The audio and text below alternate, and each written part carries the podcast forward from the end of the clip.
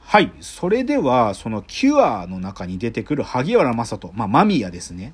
間宮がどういうふうに、まあ、言っちゃえば、犯行に促すようなやり取りをするかってことなんだけど、一、はいまず、じゃあ一番最初に間宮が、なんか砂浜で、なんかふらふら歩いてて、砂浜にいたある男と、まあ、なんていうかな、喋り始めるシーンが、萩原正人の最初の登場シーンなので、そこをちょっとやってみましょう。僕が萩原正人。じゃあ、吉峰さんがその浜辺にいる一人の花岡という、まあ普通の男ですよ。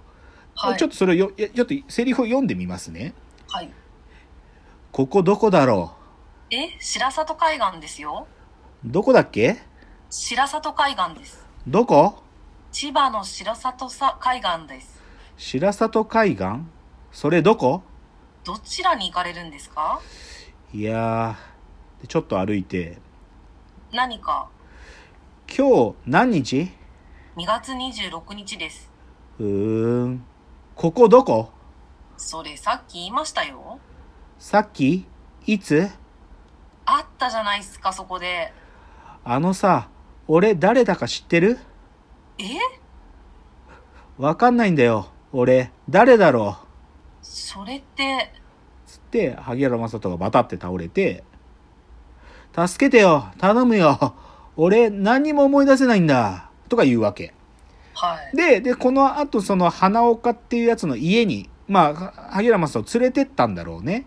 うで、んそこで奥さんがなんかコーヒーを入れたりしてくれてるんだけど、で、そこでまた二人の会話が始まるわけ。僕から行くね。はい。ザーっていうの。あれ、何の音波の音です。ふーん。静かだ。ここに間宮と書いてあります。これがあなたの名前なんでしょうか知らない。しかし、おそらくあなたは間宮さんです。マミヤいいよ、それで。俺の名前はマミヤ。多分そうなんでしょ警察に捜索願いが出てるかもしれませんね。う。やだな、警察は。どうしてですじゃあ、もう少し話をしましょう。あなたの家族のこととか仕事のこととか。あんたから先に話して。僕ですか僕は小学校の教師。家族は妻が一人です。それだけですよ。奥さん何してんの2階で寝てます。どうして2階で寝てんのちょっと風邪気味なんですよ。誰が間宮さん。間宮さん誰っあなたのことですよ、間宮さん。て何かが落ちる音がして。さあ、僕はもう話しましたよ。今度はあなたの話を聞かせてください。俺の何を何でもいいんです。間宮と聞いて何か思い出すことありませんかない。どうしてあの海岸にいたんですどこ白里海岸です。あんた何言ってんだか全然わかんないよ。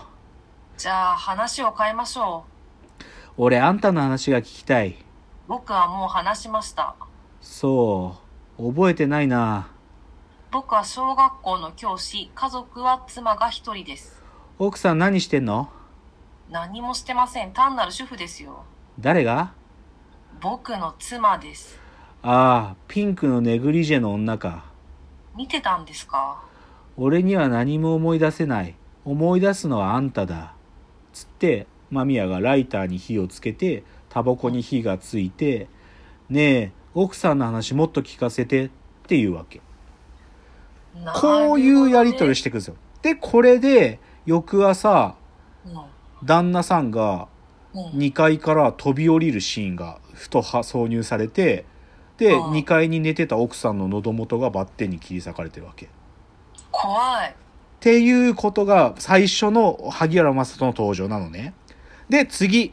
これで、はいじゃあ萩原正人、じゃあどこ行ったんかなってなるんだけど、なんかね、街でね、なんかビ、マンションの屋上になんか立ってて、そこからなんかピョンって飛び降りようとしてんの、萩原正人が。うんうんうんで、たまたま通りかかったおまわりさんのでんでんやってるん、でんでんさんがやってんだけど、でんでんが、待て待て待てっつって止めようとするんだけど、もう萩原正人なんか飛び降りちゃって、で、でもなんか大した怪我じゃなくて、交番にでんでんに連れてこられて、で、それでおまわりさんのでんでんと萩原正人が喋るっていうシーンが次のシーンなのね。じゃあ、それもやってみましょう。じゃあ、おまわりさんの方から。よじゃあ、吉峰さん、やってください。安心しろ。明日近くの病院連れてってやるよ。まあお茶でも飲んで。ここ、あんたの部屋か。いや、ここは交番だ。おまわりさんああよいしょっと。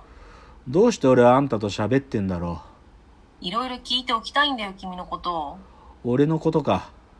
さっき屋根の上へ立ってたの覚えてるかえ俺と一緒にこの交番に来たことはここって交番なのああんた誰だあ。うーん。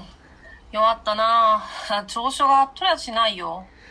タバコ吸っていいあで、タバコを差し出して、はい。あ。ありがとう。仕事大変そうだね。えああ、まあな。ああ、眠い。ちょっと眠る。あで、なんかこうデスクに突っ伏して、で、そのデスクのライトを萩原マスとか、チカチカって点滅させて、あ。うん。で、大井田さん、あこれ見て。つって、ライターの火をつけて、うん。俺の声聞こえてるよね。うん。俺さ、あんたの話が聞きたい。え聞かせて。っていうわけ。うわあってすると、で、また、ここから萩原さんとかどっか行っちゃうんだけど、翌朝、なんか、でんでんが、その、交番に勤務してる同僚のやつがパトロールに行ってきますって言ったところ、後ろから拳銃でバーンって頭打って、で、の、うんまた首バッテンに切って殺すんよ。でもなんかこれ相手に話させるわけですね。そう。でね、まあ、要は、でもこの萩原さんとのやりとりによって、その話してる相手の心の何かを刺激してるのね。ねえで、でもここまでは明示的には具体的に萩原正人が何をつついているかは明かされないんだけど、この後萩原正人が連れて行かれた病院のね、その内科の女医とのやりとりがあるわけ。でう、んその女医はどっちかというと、そのなんか記憶障害になってるかどうかっていうのの問診をするんだけど、そこで萩原正人が露骨にその女医に、うん女医の心の中の、ひょっとしたらコンプレックスに感じてるような何かをつつくんだよね。うんでそれはもう明示的にやりわわかるから、まあ、あはっきり言えばそこで萩原正人があ今までの殺人もこいつがやったんだってことが明かされるわけうんででそれでねそいよいよでもその病院でもうなんていうかな身元がつかまれちゃうから警察が動いてきて萩原正人を、まあ、言っちゃえばほ保護っていうか逮捕するわけで、うん役所工事とのじゃあ最初のねその接触はねそこでの取り調べなんだけどこの役所工事との取り調べでも似たようなこと言うのよ誰とか言って。でうんで、それで役所工事は、こいつがなんか変だってことを、まあ、うす最初からもうわかるんだよね。で、うんだけどさ、その役所工事の報告を受ける捜査の本部の連中はわからないから、もうこいつをみんなの前でどういうやつかっていうのも、その全員からのなんかこう、質問をさせてみようっていうので、本部長がね、まあこれ大杉蓮さんなんだけど、その本部長を、たちを前にしての聴取を行うわけ。うんじゃあちょっとまたその本部長藤原っつうんだけど、その本部長の大杉蓮と間宮のやりとりやってみるよ。じゃあ吉峰さはんい藤原ってとこやってください。間宮さん、自分がどういう状況に置かれているかご存知ですかあなたにかけられている嫌疑のことですよ。あんた誰だ本部長の藤原と言いますが、どうです、間宮さん。あなた今なぜこんなところにいるのか分かってらっしゃいますか何何じゃないでしょう。ちゃんと答えなさい。何が間宮さん、殺人教唆の罪は非常に重い。下手すると死刑だ。そのことあなたは理解してらっしゃいますかあれあんたの上司つまらない男だ。間宮さん、私の質問に答えなさい。あんた誰だ本部長の藤原です。誰おい、ふざけてるのか誰だ高部何なんだこの男は。あんたは誰だって聞いてるんだよ。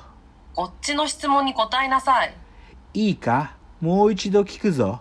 本部長の藤原、あんたは誰だ君、私の何が聞きたいんだそれは自分で考えろ。